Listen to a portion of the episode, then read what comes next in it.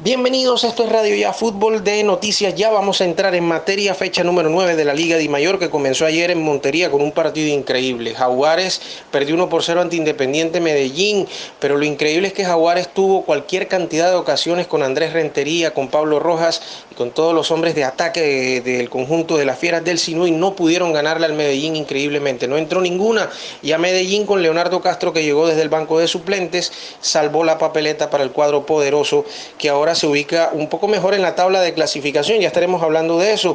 Medellín fue dirigido ayer por eh, David Montoya como técnico interino, ya el lunes el profesor Julio Comesaña asume en propiedad. Patriotas y Envigado para el día de hoy, al igual que Once Caldas y las Águilas Doradas, Deportivo Cali y América eh, en el clásico en Palmira, pero de esta fecha 9 ya se venían enfrentando desde eh, mitad de semana donde en el Pascual Guerrero empataron 2 por 2 y también se van a enfrentar entre semana eh, por el partido de vuelta de los cuartos de final de la Copa Di Mayor. Por lo pronto hoy en Liga, Cali y América, Santa Fe y Alianza Petrolera van a cerrar esta jornada sabatina mañana Bucaramanga Millonarios a las 4 de la tarde, Pereira en el Olímpico Monumental Hernán Ramírez Villegas ante Junior.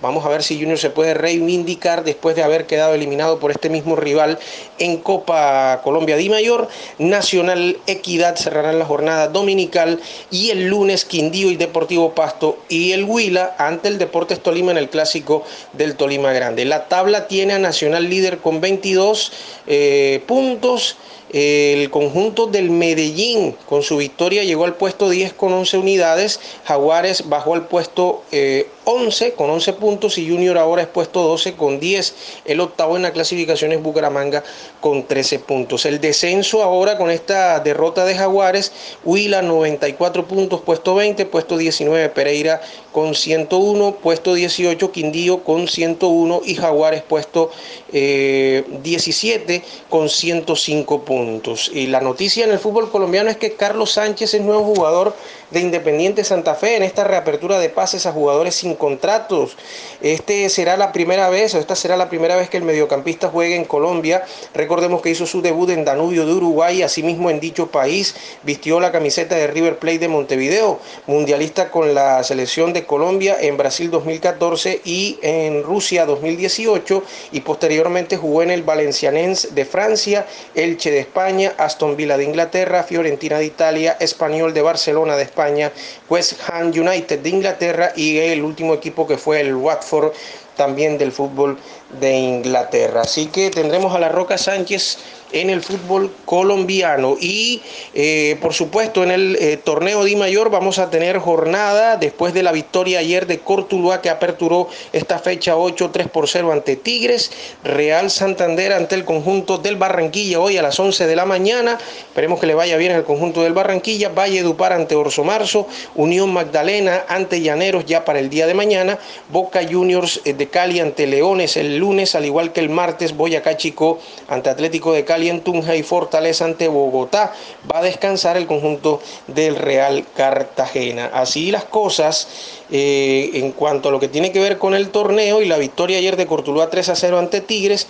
La tabla ha quedado con Cortuluá en el cuarto lugar con 13 puntos y eh, decir también que Bogotá es líder con 16, tercero de los equipos costeños Unión Magdalena puesto 3 eh, con 13 puntos, puesto 9 Real Cartagena que no va a jugar 8 puntos, puesto 10 Barranquilla con 7 y puesto 14 el Valle Dupar con 3 puntos. La Liga Femenina tendrá final mañana también, partido de vuelta entre Deportivo Cali y Santa Fe a las 8 y 10 en el Palmaseca de Palmira. El conjunto azucarero, las azucareras mejor ganaron 4 por 1 el partido de y eh, por supuesto todo lo que tiene que ver eh, con el conjunto del Junior de Barranquilla, el conjunto Tiburón volvió a entrenar en el día de ayer en la sede deportiva de Elita de Char. Hoy lo hace bien temprano, después de las 11 de la mañana, cuando finalice el entrenamiento, sin concentración, sino que directamente hacia el aeropuerto.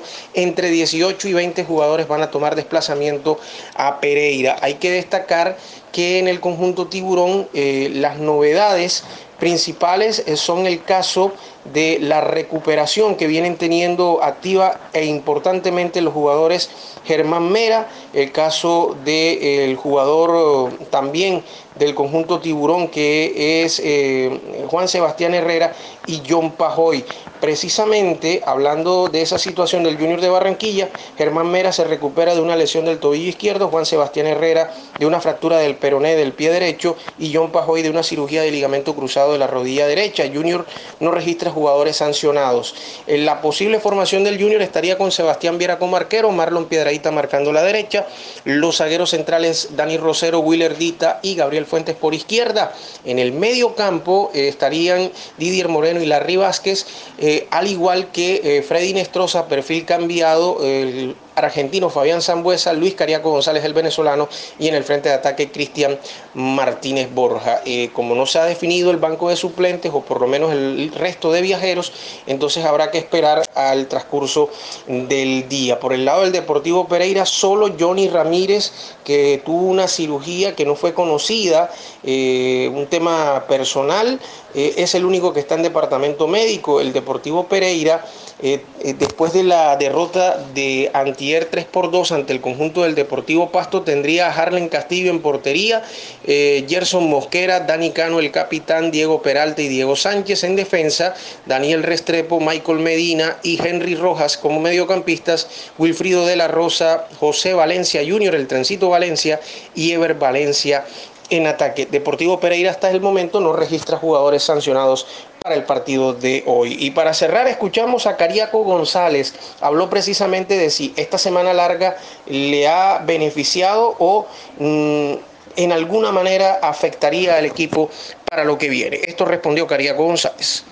Depende de cómo lo veamos, porque nosotros estamos acostumbrados siempre a jugar eh, entre semanas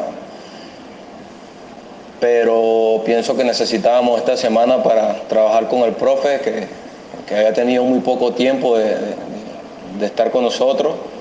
Entonces, para nosotros, eh, obviamente no nos gusta, porque nos gusta estar compitiendo, pero ha venido bien estas semanas largas. Creo que hemos tenido más trabajo, eh, hemos, tratado de, reforzar eso que el profe quiere y nada, creo que ahora toca es demostrarlo en, el partido.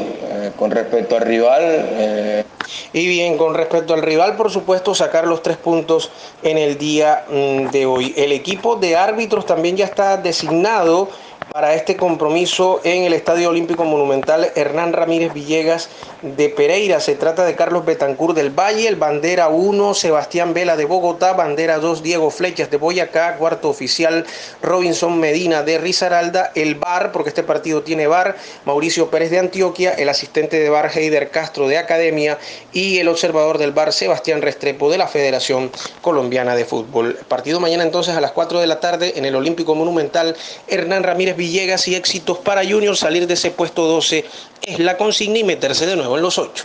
Esta y otras informaciones las puede escuchar en el podcast de Radio Ya Fútbol de Noticias Ya. Feliz fin de semana para todos.